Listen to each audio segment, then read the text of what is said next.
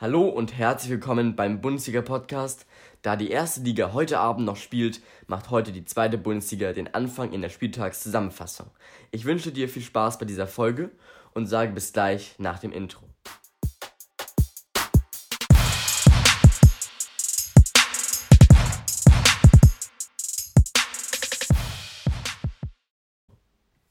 Am Samstag um 13 Uhr rollte nach über zwei Monaten Pause endlich wieder der Ball. Den Anfang machte die zweite Liga mit folgenden Partien: Bochum gegen Heidenheim, Aue gegen Sandhausen, Regensburg gegen Kiel und Karlsruhe gegen Darmstadt.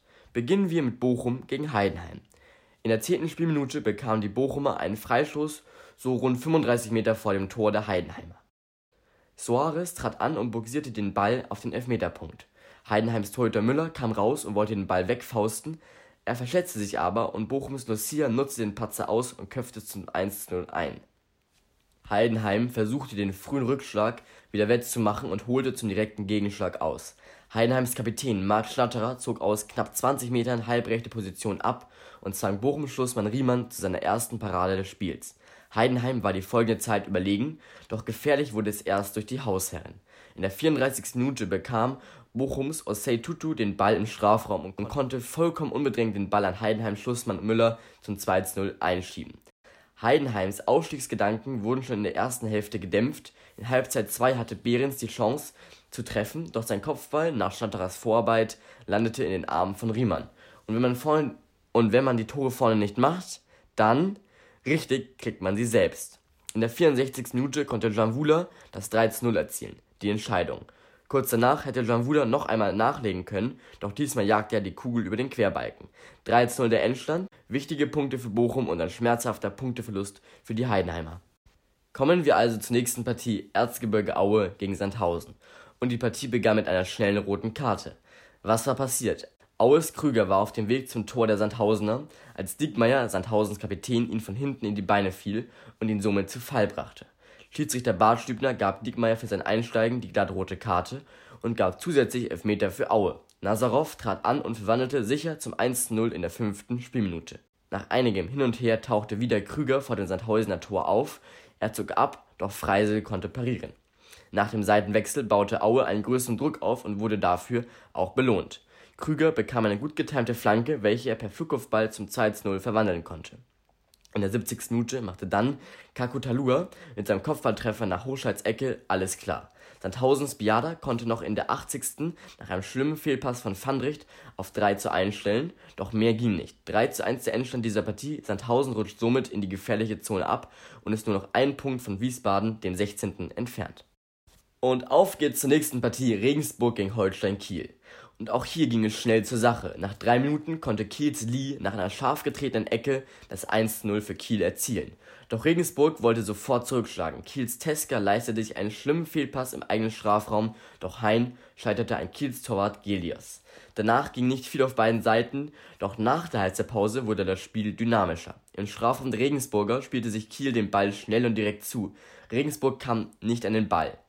Lee umkurfte den Keeper, legte ab auf Porat und dieser tunnelte ganz frech Okoroyi 2-0 für Kiel. Noch eine halbe Stunde zu spielen und nach 15 Minuten ohne erwähnenswerte Chancen wurde Regensburg gefährlich. Nach einem langen Abschlag gelangte der Ball zu Sebastian Stolze und dieser konnte den Ball durch die Beine von Gelios zum 2 1 einschieben. Regensburg war wieder da, doch Regensburg kam nicht so richtig durch, bis zur 90. plus 1. Regensburg-Leis kam vor Kiels Neumann an den Ball, welcher schon ausgeholt hatte und dann anstatt den Ball Leis traf. Folgerichtig Vollmeter in der Nachspielzeit für Regensburg und die gelbe Karte für Neumann. Albers trat an und konnte in der 90. plus 2 aus 11 Metern den Ausgleich für Regensburg erzielen. Kurz danach war Schluss. Regensburg wachte spät, aber nicht zu spät auf und konnte sich somit einen Punkt erkämpfen. Auf geht's nun zur Partie Karlsruhe gegen Darmstadt. Und ich muss sagen, die erste Halbzeit war nicht allzu ansprechend, daher erspare ich dir die Highlights und komme direkt zur zweiten Hälfte. Nach einer Ecke der Karlsruhe schraubte sich Gordon in die Luft und köpfte den Ball gegen das Aluminium. Die beste Chance der Partie. Und in der 66. Spielminute wurde der KSC dann belohnt. Lorenz trat die Ecke von links und fand in der Mitte vollkommen frei sein Mitspieler Hofmann. Dieser zog ab und verwandelte zum 1:0 ein sehr schöner Volley. Darmstadt brachte nicht viel zustande und wurde kaum gefährlich, trotzdem war die 1:0-Führung keinesfalls ein sicheres Ergebnis. Der eingewechselte Honsai hatte noch den Ausgleich auf dem Kopf, nachdem Karlsruhes Schlussmann am Ball vorbeisprang, doch dieser ging über das Tor, Glück für den KSC. Sechs Minuten Nachspielzeit gab es und diese konnte der KSC für sich nutzen. Nach einem Konter machte Wanizek alles klar. 2:0 das Endergebnis, wichtige Punkte im Abschließkampf für den KSC und ein kleiner Dämpfer für Darmstadt in puncto obere Tabellenhälfte. Nun kommen wir zum Sonntag und ich kann schon mal so viel sagen, es war kein Spieltag, der den Top 3 gefallen hat. Aber hört selbst. Den Anfang machen wir mit Wien Wiesbaden gegen VfB Stuttgart. Platz 17 gegen Platz 2. Stuttgart legte stark los. Die Davi schickte Gonzales und dieser legte quer auf Mario Gomez. Doch Wien Schlussmann Mentner konnte den Ball nach Vorderlinie parieren, durchatmen für die Hausherren. Wiesbaden kam nach so circa 30 Minuten besser ins Spiel. Detgen spielte von links den Ball in den Rückraum, wo Jato den Ball direkt abnahm, das Leder zischte knapp über die Latte. Kurz vor der Pause spielte Stuttgarts Didavi einen Zuckerpass zu Gomez, doch Mentner konnte sich noch dazwischen werfen und die Situation somit entschärfen. Nach dem Seitenwechsel kombinierte sich Wiesbaden klasse durch die Reihen der Stuttgarter. Wens Torjäger Scheffler vollendete die Staffette mit dem 1:0 in der 50. Spielminute. Stuttgart war überlegen, aber nicht zwingend genug. Doch in Minute 83 spielte Kempf einen super Pass in die Schnittstelle. Massimo legte quer und Gonzales verwandelte den Ball zum 1:1. Der Ausgleich. Danach versuchten beide noch nach vorne zu kommen, doch bei Rum kam nicht viel. Es gab eine lange Nachspielzeit und in Minute 97 wurde Schiri Stegemann vom Videoassistenten angefunkt. Die Ursache ein Handspiel des Stuttgarters Al-Gadoui im eigenen Strafraum. Stegemann schaute sich die Szene noch einmal an und entschied dann auf Strafschluss für Wiesbaden. Tietz, die Nummer 8 der Wiesbadener, schnappte sich die Kugel und verwandelte den Elfmeter in der siebten Minute der Nachspielzeit. Schock für Stuttgart und wichtige, extrem wichtige Punkte für Wiesbaden im Abstiegskampf. Kommen wir jetzt zu Greuther Fürth gegen den HSV. Nach einer Ecke der Fürther konnte der HSV nach 20 Minuten abtasten, kontern. Der Fürther Thielemann konnte den langen Ball zuerst abfangen, doch seine darauffolgende Kopfabwehr war zu kurz geraten und der Hamburger Samperio schnappte sich den Ball, umkurfte den Fürther Schlussmann, doch sein Winkel war zu kurz, daher landete sein Schuss nur im Außennetz. Glück für Thielemann, Glück für Fürth. In Minute 34 konnten sich dann die starken Hausherren belohnen. Wittek flankte perfekt auf Nielsen und dieser köpfte seinen Verein zur Führung. Die Antwort der Hamburger ließ jedoch nicht lange auf sich warten. Im Strafraum der Fürther bekam Leibold den Ball und konnte auf Poyampalo flanken. Dieser schraubte sich hoch und konnte in der 41. Minute ausgleichen. Nach der Halbzeit kam der HSV stärker aus der Kabine. Kittel spielte den Ball quer auf den 16er zu Hand. Dieser legte ab auf Duziak, einmal angenommen, abgezogen, drin das Ding. 2 zu 1 die Führung für den HSV. Fürth wollte direkt nachlegen.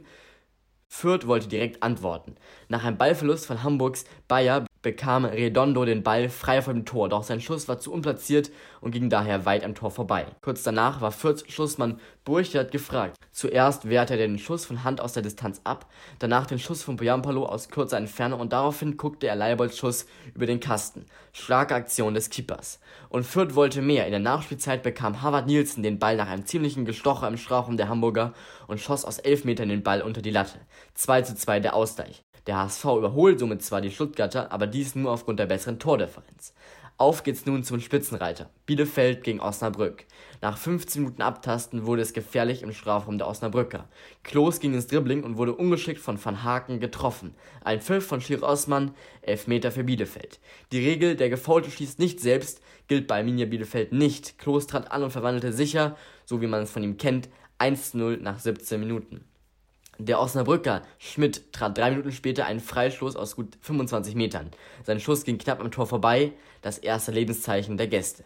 Bis zur Halbzeit passierte nicht mehr allzu viel, daher geht's direkt in die Halbzeit 2.